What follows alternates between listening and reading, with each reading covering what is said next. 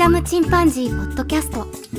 この番組はアマチュアバンドフリーダムチンパンジーのメンバーが思いついたことを好きにお話しする番組です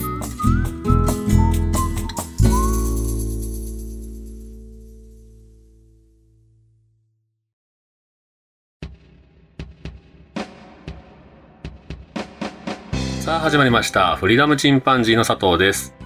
お便り紹介、ちょっと久しぶりになりますね。12月に入りまして、お休みをいただきました。まあ、ケン君、まあ、前回もお話ししましたように、ケン君の、ご家族にご不幸があったということと、それからジョン君もね、ちょうど部屋を改装しておりまして、防音室化するというので、まあ、あの、工事に入ってて、収録する場所がないという話もありました。僕は僕で、まあ、いろいろと、年末キャンプに行ったり、家族で旅行したり、まあいろいろとあったんですが、新型コロナにもかかりまして、一月ぐらいかかりましたかね、ずっと体調が悪いのが。もう一番ひどい時はかなり気持ちは弱ってしまいました。まあそういうのもあって、えー配信をお休みさせていただいておりましたが、またちょっと前回ね、お話ししておりますけど、配信の方は不定期という形になりまして、まあ月1とかぐらいのペースになるかもしれません。そのあたりご了承いただければと思います。12月にいただきましたお便りをご紹介したいと思います。まず、ハリートさんからいただきました。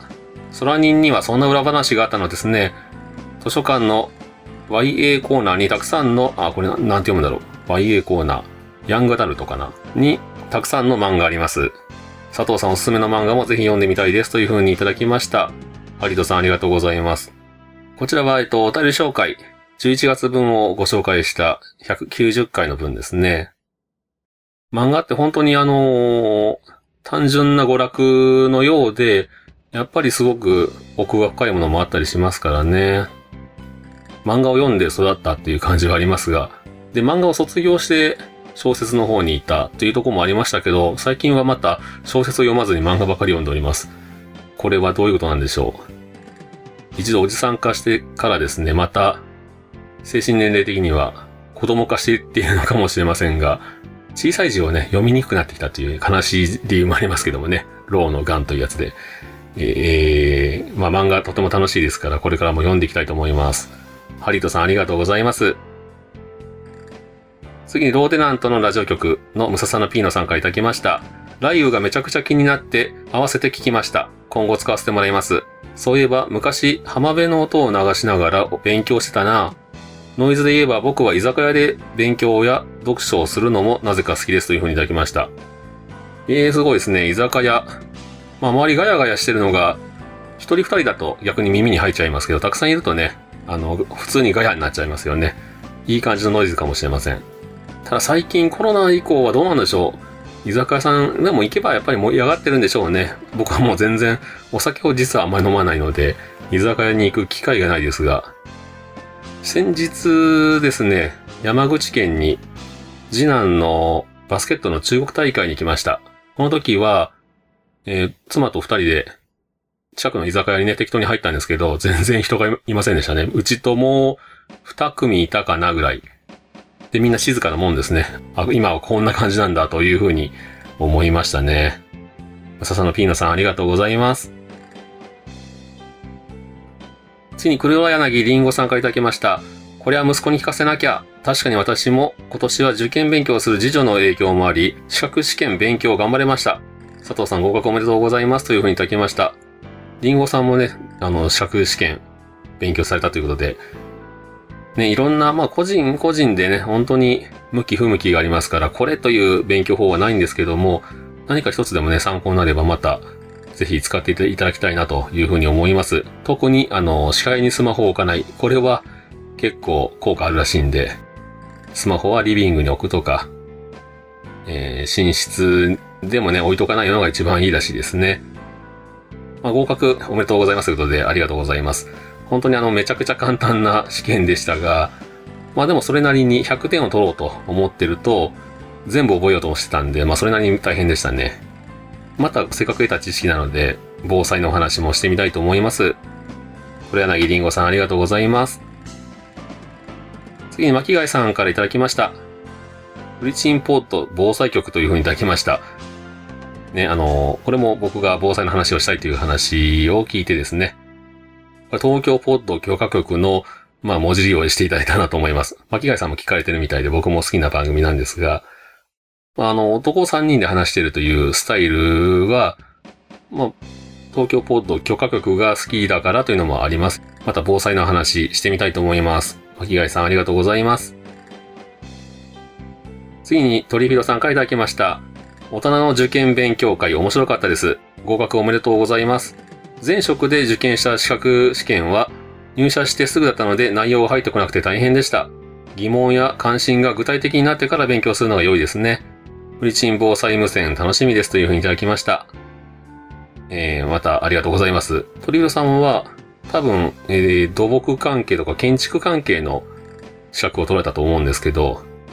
やっぱり特殊な資格っていうのは、その業界のことを知ってないととかね、えー、関心がないとなかなか頭に入ってこないですよね。僕も今、取ろうかなというふうに思ってるんですけど、自宅のね、えー、電気配線を触れるようになるという、まあ、勝手に触ってる人もいると思うんですが、基本的には、この資格がないと触ってはいけないんですよね。なので、これを取ると、いろいろ役に立つかなと。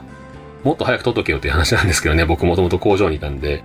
で、工場では正直結構電気関係の仕事をしてました。あの、勝手にやってました。まあ、隣というか一緒に作業する人が、そういう資格をちゃんと持ってるんで、まあそういう国家資格持ってる人と一緒に教えてもらいながら、こここうやってね、なんて言われて、言われたようにやるという範囲では、電気関係の設備も触ってたんですけど、僕があの、理数系じゃないもんで、正直全然興味が湧かなかったんですよね。あと電気怖いっていうのが一番強くてですね、110V あれば、人はね、あの、天国行っちゃいますんで、その辺で怖い怖いと思いながら触ってたんで、知れば怖くないっていうとこもあるかもしれません。なのでまた勉強してみたいなというふうに思っております。まあ、すぐその勉強に取り掛かるかどうかはわかんないですが、鳥戸さんありがとうございます。次に、肉じゃがを家庭料理にできないニックさんからいただきました。私の無茶ぶりに優しく答えてくださってありがとうございます。フリチン佐藤さんからのビッグプレゼントに全員舞い上がってました。と、これはですね、えっと、ジャガラジュという番組をえー、ジャガジャガラジオというね、番組をされているニックさんからいただきましたけども、このジャガジャガラジオのちょうど、えっ、と、28回、こちらでですね、僕が音声で岡山弁クイズの答えを話しております。えっ、ー、と、まあ、ちょっと短いんですけどね、あの、音声でお便りをさせていただきました。たまにはこういうのも面白いかなと思って、あの、声だけ出演させてもらったんですけども、またね、あの、ぜひ機会あれば僕も、ジャガラジの方に音声を送りたいと思います。喜んでもらえて嬉しかったですね。ニックさんありがとうございます。ということで、お便り紹介は以上になります。X で、あのー、しばらく配信をお休みさせていただきます。事情を伏せますが、メンバーが喧嘩したとかではないのでご安心ください。またいつか配信を再開いたしますというふうに、私、あのー、出させてもらいましたが、こちらが4236、あ、これは見た回数ですね。で、115のいいねとか、あと、リツイートたくさんしていただいたり、温かいお言葉をいただきました、たくさん。またね、待ってますよという形で声をいただいておりましたので、え、皆さんありがとうございます。一応帰ってまいりました。あの、不定期という形でね、今までとちょっと違う形になってしまうのは申し訳ないんですが、今後ともまたよろしくお願いいたします。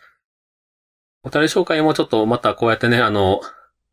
一回止まってしまうと、お便りは当然来ませんので、2、3ヶ月とか、半年に1回とかなるかもしれませんけど、いただいた、あの、X でね、ポストしていただいたお便りに関しては必ず目を通して、えー、ご紹介したいと思っておりますので、また気軽にね、反応いただけると嬉しいです。ということで短いんですが、今回はこちらでお便り紹介を終わろうと思います。それではまた、さようなら。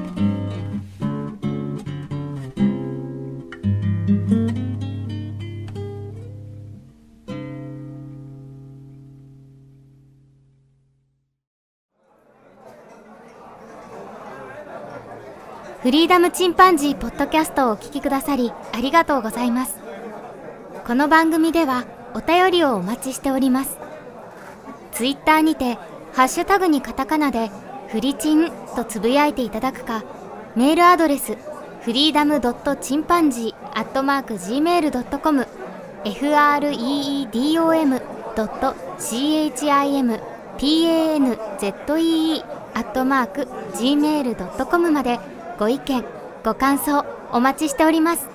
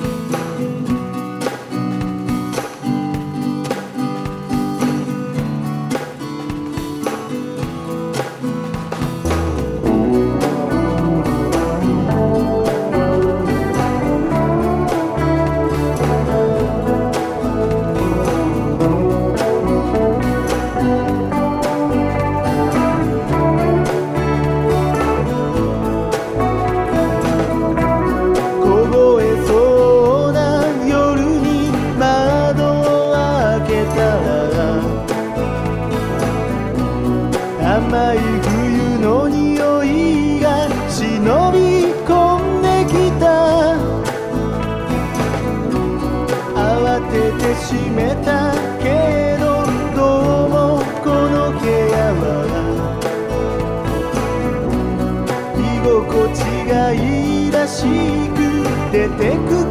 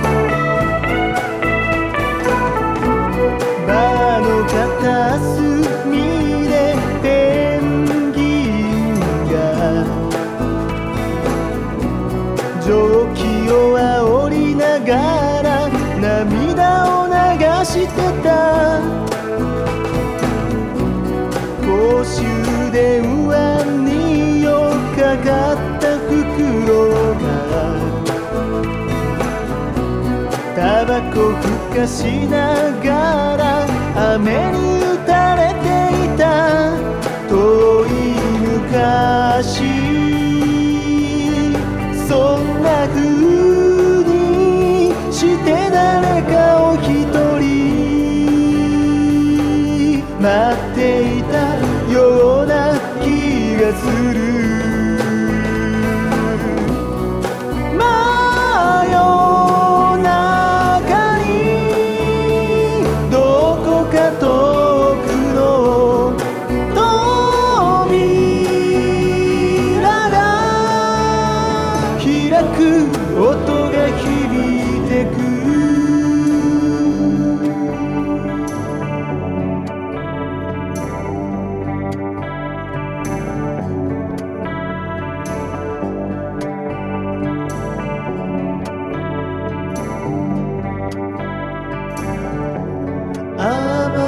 星の上よお前まだ夢を乗せて心の荒野をかけているのか。